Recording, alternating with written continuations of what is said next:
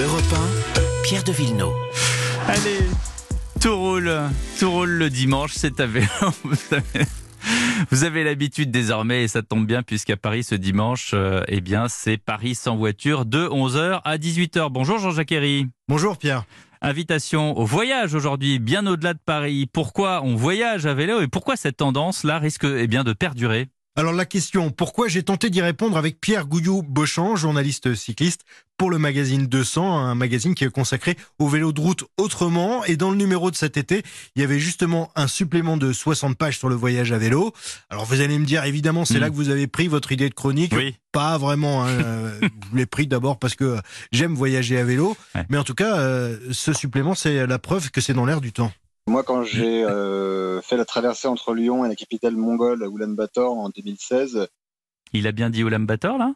Ouais, c'est ça. Lyon Ulaanbaatar, la Ok. France, la Mongolie, assis sur un vélo. Vous avez bien entendu, cette chronique, elle démarre très fort. il y a un attrait parce qu'en fait, c'est facile. Il suffit d'acheter un vélo, de mettre quelques sacoches. Il n'y a même pas besoin d'être un grand cycliste. Là, on peut acheter un vélo et euh, la semaine d'après euh, partir sur les routes, que ce soit au pas de la porte euh, jusqu'au bout du monde.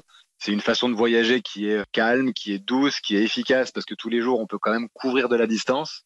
Et puis, euh, puis voilà, il y a le vent dans les cheveux, euh, le vent dans les guiboles. euh, Alors parlons-en des guiboles. hein. Il faut quand même qu'elle puisse vous emmener jusqu'à votre destination finale parce qu'on va pas se mentir, le nombre de kilomètres à parcourir, ça peut éventuellement faire mal aux jambes Mhm. et rebuter. Mais bon, d'abord, on n'est pas tous obligés de partir à Ulaanbaatar. Non. Et puis ensuite, il y a des solutions pour vous faciliter la vie. hein. L'agence de voyage Grand Angle, par exemple, l'a bien compris. Elle propose de prendre en charge vos bagages pendant que vous pédalez. David Prère, son directeur. Nous, on propose euh, des voyages en France et partout en Europe en vélo avec euh, la réservation des hôtels, le transport des bagages et puis euh, on fournit l'itinéraire donc avec un roadbook, euh, une application. On s'occupe de toute la logistique pour que vraiment les gens se sentent en vacances et puis euh, puissent en profiter pleinement sans avoir à se soucier de où dormir ou de transporter des bagages. C'est pas mal ça comme solution, non?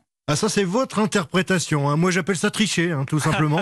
Mais bon c'est vrai quand même que ça permet de mettre le pied à l'étrier.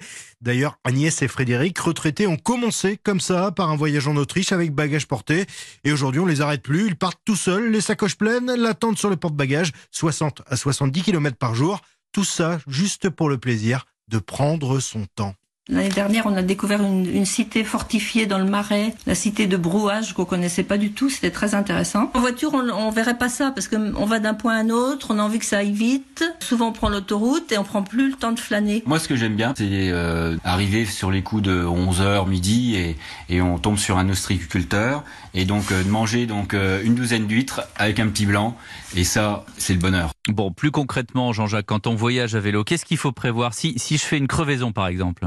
Alors pour résumer, prévoyez au moins une pompe à vélo, une chambre à air de rechange, des vêtements chauds, quelques rustines. Et pour le reste, tous les voyageurs cyclistes vous le diront, on finit toujours par se débrouiller. Merci Jean-Jacques Herry et merci pour votre bon sens. N'oubliez pas Paris, aujourd'hui c'est cycliste de 11h à 18h.